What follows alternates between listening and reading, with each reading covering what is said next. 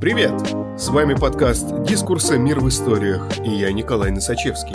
Сегодня в подкасте история Алекса Керви. Алан Уотс. Психоделики и религиозный опыт. Благодаря своим книгам и лекциям Алан Уотс стал известен в Соединенных Штатах и Европе как один из наиболее влиятельных нетрадиционных философов нашего времени. На протяжении многих лет он уделял главное внимание интерпретации и адаптации восточной мысли, особенно дзен-буддизма, на Западе. Алекс Керви, переводчик, издатель и писатель, представляет очередную провокационную публикацию. Перевод эссе Алана Уотса «Психоделики и религиозный опыт». Ратуя за здоровье как всей нации, так и отдельного нашего читателя, а также рассчитывая на его благоразумие, мы не можем не поделиться с ним откровениями доктора Уотса. Дисклеймер. Статья не пропагандирует употребление наркотиков или любых других запрещенных веществ. По закону РФ приобретение, хранение, перевозка, изготовление, переработка наркотических средств, а также культивирование психотропных растений является уголовным преступлением. Доктор Уотс родился в Англии в 1915 году. Начальное образование получил в Королевской школе в Кентербери. Затем стал магистром теологической семинарии Сьюбери Уэстерн в Иллинойсе и почетным доктором богословия университета в Вермонте. Он был редактором, священником англиканской церкви, профессором, деканом аспирантуры, членом Совета Гарвардского университета, а также президентом Society for Comparative Philosophy. Плодовитый писатель, Уотс написал свою первую книгу «Дух Дзен» в 20 лет, когда сотрудничал в Лондоне с организацией Мировой конгресс вероисповеданий.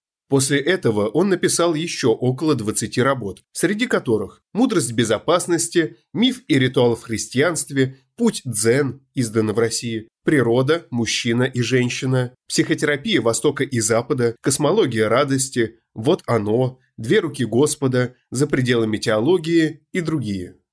Радиопослания доктора Уотса, их около 500, видеокассеты с записями его лекций распространялись среди некоммерческих и образовательных радио и телестанций по всей стране. Его приглашали как лектора сотни колледжей и университетов Соединенных Штатов и различные институты Европы и Японии. Умер Уотс в 1973 году. Его деятельность вдохновила таких популяризаторов дзен на Западе, как Гэри Сайдер и Джек Керуак. Обращение Уотса к психоделическим веществам было данью времени. Его статьи на эту тему вошли в золотой фонд психоделической литературы. Психоделики и религиозный опыт Переживания, связанные с употреблением психоделических веществ, зачастую облекают в религиозную терминологию. По этой причине они представляют интерес для тех, кто, как и я, продолжая традицию Уильяма Джеймса, занимается психологией религии. Более 30 лет я изучал причины, следствия и условия этих специфических состояний сознания, когда личность оказывается вовлеченной в единый непрерывный процесс, связанный с Богом, Вселенной, основами бытия или любым другим названием, которое может быть использовано вследствие культурной обусловленности или личного предпочтения для определения окончательной и неизменной реальности.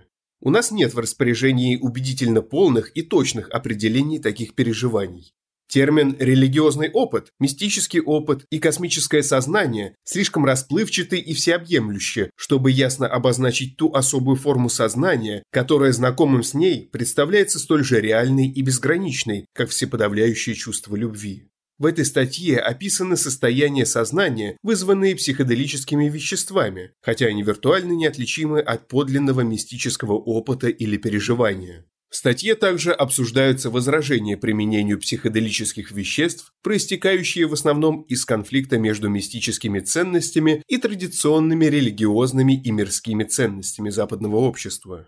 Идея мистических переживаний, обязанных действию наркотиков, не была принята западным обществом с легкостью. У западной культуры есть исторически сложившееся особое очарование исключительной ценности и нравственности индивидуального, независимого, ответственного эго, контролирующего себя и свой мир силой сознательных усилий и воли.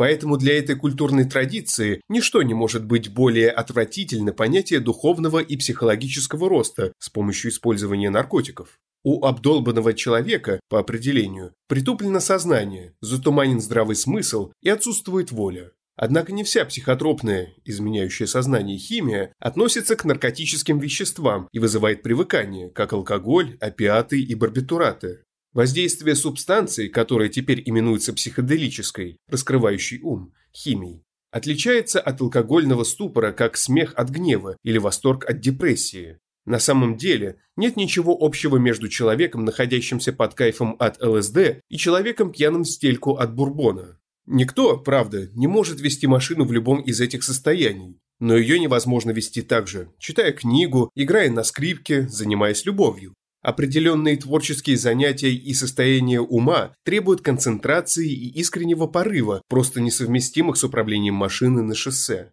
Иначе проще покончить жизнь самоубийством. Я экспериментировал с пятью главными психоделиками. ЛСД-25, мискалином, псилоцибином, диметилтриптамином, ДМТ и каннабисом. Я применял их, так же как и Уильям Джеймс, использовал закись азота с целью понять, смогут ли они помочь мне в идентификации того, что может быть названо главными составляющими или активными ингредиентами мистического опыта. Почти вся классическая литература по мистицизму имеет смутное представление не только об описательной сути переживания, но и о выявлении рациональных связей между переживаниями как таковыми и различными традиционными методами, рекомендованными для их стимуляции – посте, концентрации, дыхательными упражнениями, молитвами, заклинаниями и танцами. Традиционный, классический мастер дзен или йоги, когда его спрашивают о таких-то таких-то упражнениях, ведущих или предрасполагающих человека к мистическим переживаниям, всегда отвечает «Это путь, который дал мне мой учитель. Это путь, которому я посвятил себя. Если ты серьезно им интересуешься, попробуй ступить на него». Этот ответ едва ли удовлетворит развязного, наглого, научно ориентированного и интеллектуально озабоченного представителя западной культуры. В его памяти всплывут архаические медицинские рецепты, согласно которым надо бросить в котел пять саламандр, измельченную в порошок веревку висельника, трех сваренных в собственном соку летучих мышей, скрупул фосфора, три щепотки белины и здоровенный кусок драконьих экскрементов, и принять, когда Луна находится в созвездии рыб. Может быть, это средство действительно срабатывало, но каков был самый главный ингредиент? Вследствие этого меня поразила мысль, что любое из психоделических веществ может и в самом деле предрасположить мое сознание к мистическому переживанию, я смогу использовать их в качестве инструментов для изучения и описания этого опыта. Как, скажем, используют микроскоп в бактериологии, несмотря на то, что микроскоп является искусственным и неестественным изобретением, искажающим, так сказать, видение невооруженного глаза. Тем не менее, когда я впервые получил приглашение от доктора Кейта Дитмана из нейропсихиатрической клиники медицинской школы Калифорнийского университета Лос-Анджелеса ознакомиться с мистическими свойствами ЛСД-25, я был не в состоянии поверить, что какое-нибудь химическое вещество может вызвать подлинное мистическое переживание.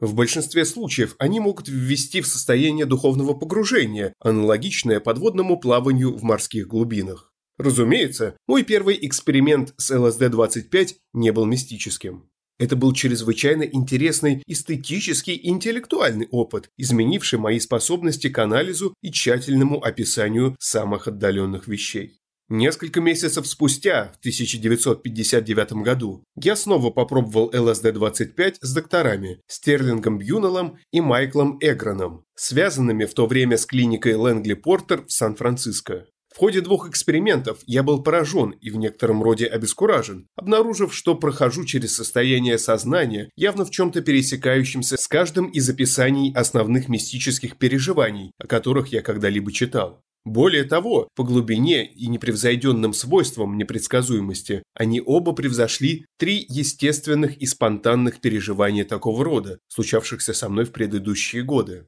Через последующее экспериментирование с ЛСД-25 и другими веществами, перечисленными выше, за исключением ДМТ, который я нашел занятным, но не более того, я обнаружил, что свободно могу входить в состояние космического сознания, становясь менее и менее зависимым от самих веществ, осуществляющих настройку на эту специфически продолжительную волну переживания.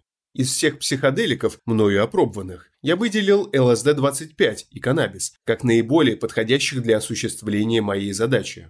Последний из этих двух, каннабис, который мне приходилось употреблять за границей в странах, где он не запрещен или не так преследуем, оказался самым лучшим. он не вызывал странных изменений в сенсорном восприятии. Медицинские исследования доказывают, что он безопасен при излишнем злоупотреблении и не обладает опасными для жизни побочными эффектами ЛСД. Для определения результатов этого исследования в описании моих опытов с психоделическими веществами я избегал случайных и побочных bizarre, странных, причудливых изменений в чувственном восприятии, вызванных психоделиками. Меня занимало скорее фундаментальное изменение нормального, социально индуцированного сознания собственной экзистенции и отношения к внешнему миру. Я попытаюсь набросать основные принципы психоделического осознания, но должен добавить, что говорю только от своего имени. Качество этих переживаний зависело в значительной степени от предварительной настройки и отношения к жизни. Впрочем, современная многотомная описательная литература этих переживаний прямо-таки замечательно гармонирует с моими собственными записями.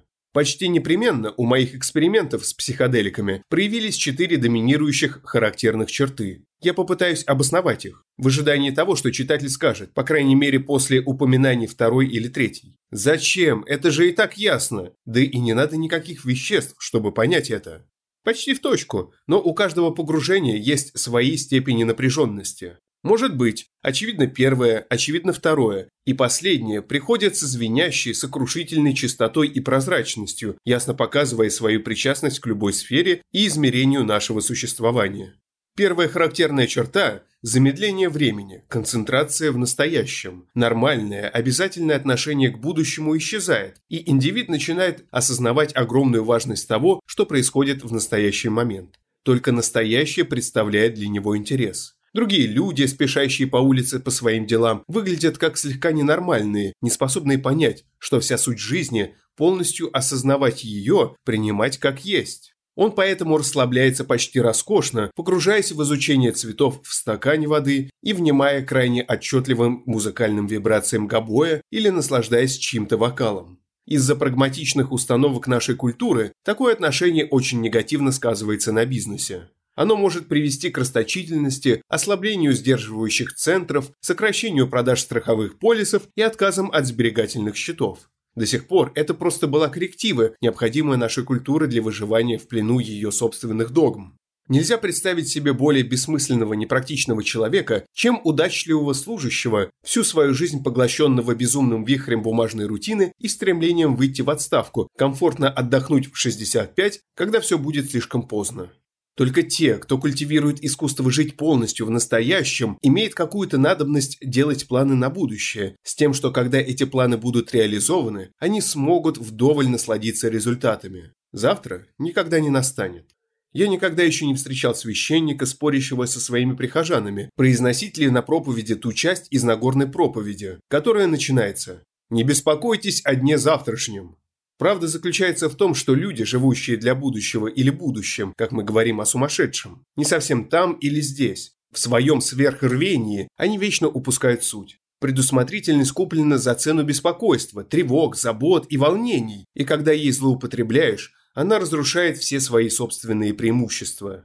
Вторая характерная черта – осознание полярности. Это четкое понимание того, что состояние, вещи и события, которые мы обыкновенно называем противоположными, взаимозависимы, как зад и перед, или полюса магнита.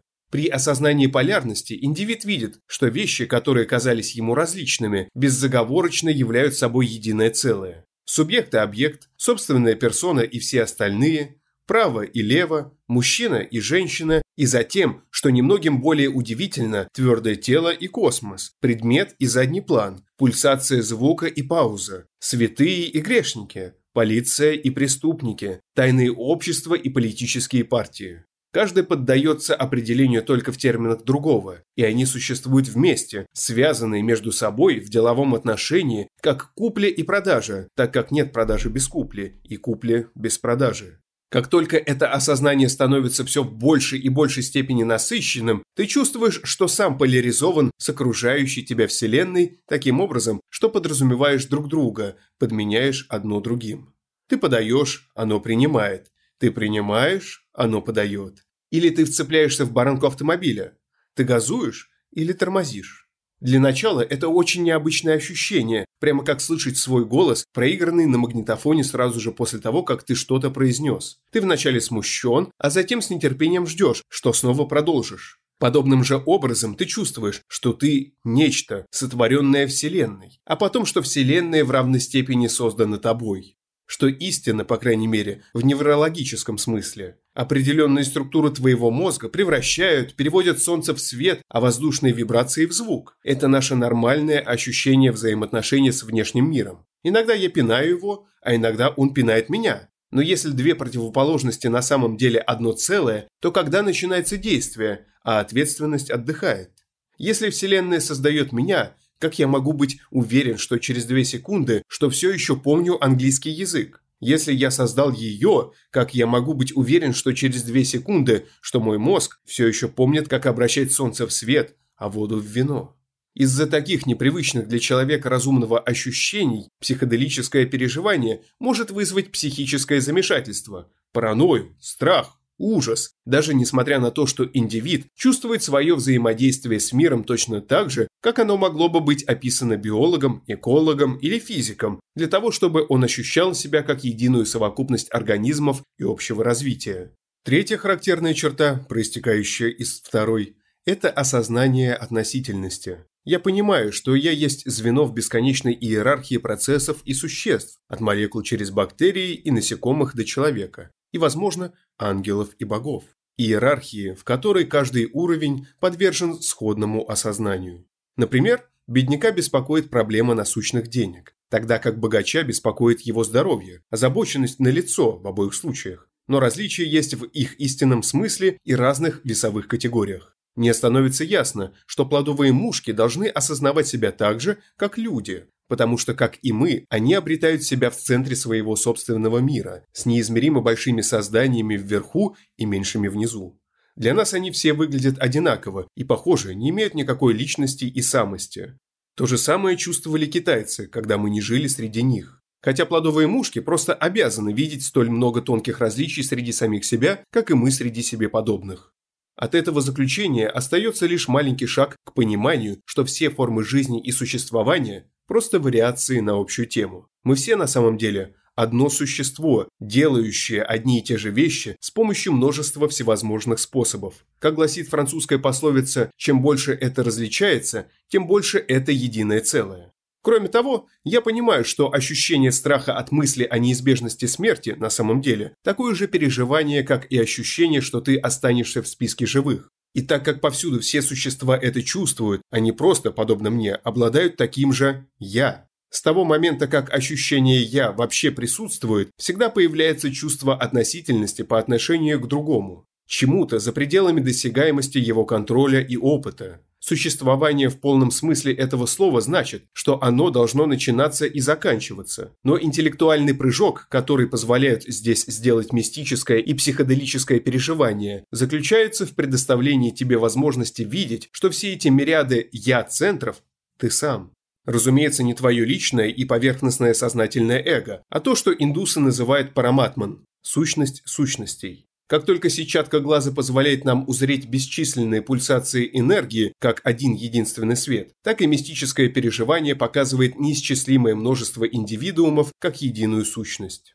Четвертая характерная черта – осознание вечного, нескончаемого потока энергии, часто в форме интенсивного белого света, который, похоже, проистекает из твоих нервных окончаний, и мистическое «е», равняющимся МЦ в квадрате. Это может звучать как мегаломания или мания величия, но испытуемый довольно отчетливо осознает, что вся экзистенция, по сути, единая энергия, и что эта энергия – собственное бытие индивида. Конечно, понятие смерти присутствует здесь так же, как и жизнь, потому что вся энергия – это пульсация, и подобно тому, как есть прилив и отлив, так и опыт существования должен появляться и исчезать. Следовательно, по сути просто не о чем беспокоиться, потому что ты сам неиссякаемая, вечная энергия Вселенной, играющий, время от времени, в прятки сама с собой. По происхождению, ты – творение божественное, так как Бог во всем. Цитируя Исаию, немного вне контекста, я Господь, и нет никого кроме меня. Я даю свет и сотворяю тьму. Я даю мир и сотворяю зло. Я, Господь, делаю все это. В этом смысл основного догмата индуизма. Тат Трам Аси, то есть это таинственное существо, вокруг которого создана Вселенная, творит тебя. Классический пример подобного опыта, переживания человека западной культуры, приведу из мемуаров Теннисона. У меня часто было что-то вроде транса от бессонницы. Это состояние начало проявляться еще в детстве, когда я всегда был предоставлен самому себе. Оно, как правило, обрушивалось на меня, повторяя в тишине мое имя два или три раза, пока неожиданно, как если бы она была вне глубин сознания индивидуальности, личности. Похоже, сама по себе растворялась и постепенно таяла в безграничном бытии. И это не обескураживало, наоборот, было самым чистым, самым убедительным, самым таинственным состоянием, совершенно за пределами слов, где смерть казалась почти смехотворно неизбежной. Потеря личности, в том случае, если она была, означала не умирание, а единственную настоящую жизнь. Очевидно, эти характеристики психоделического опыта, как мне удалось выяснить, являются аспектами единственного и неповторимого состояния сознания. Просто я описывал одно и то же с разных сторон. С помощью этих описаний я пытался выразить реальность этого переживания, но они также предполагают некоторое несоответствие между таким опытом и современными ценностями общества. Спасибо, что слушаете нас. Если вам нравится, что мы делаем, подписывайтесь на «Мир в историях». Нас можно найти на всех подкаст-площадках. Там же можно и оценить наш подкаст. И, конечно, присылайте свои истории нам на почту. «Дискурс» – некоммерческий журнал. Поддержать подкаст можно на нашем сайте. С вами был Николай Носачевский. До встречи через неделю.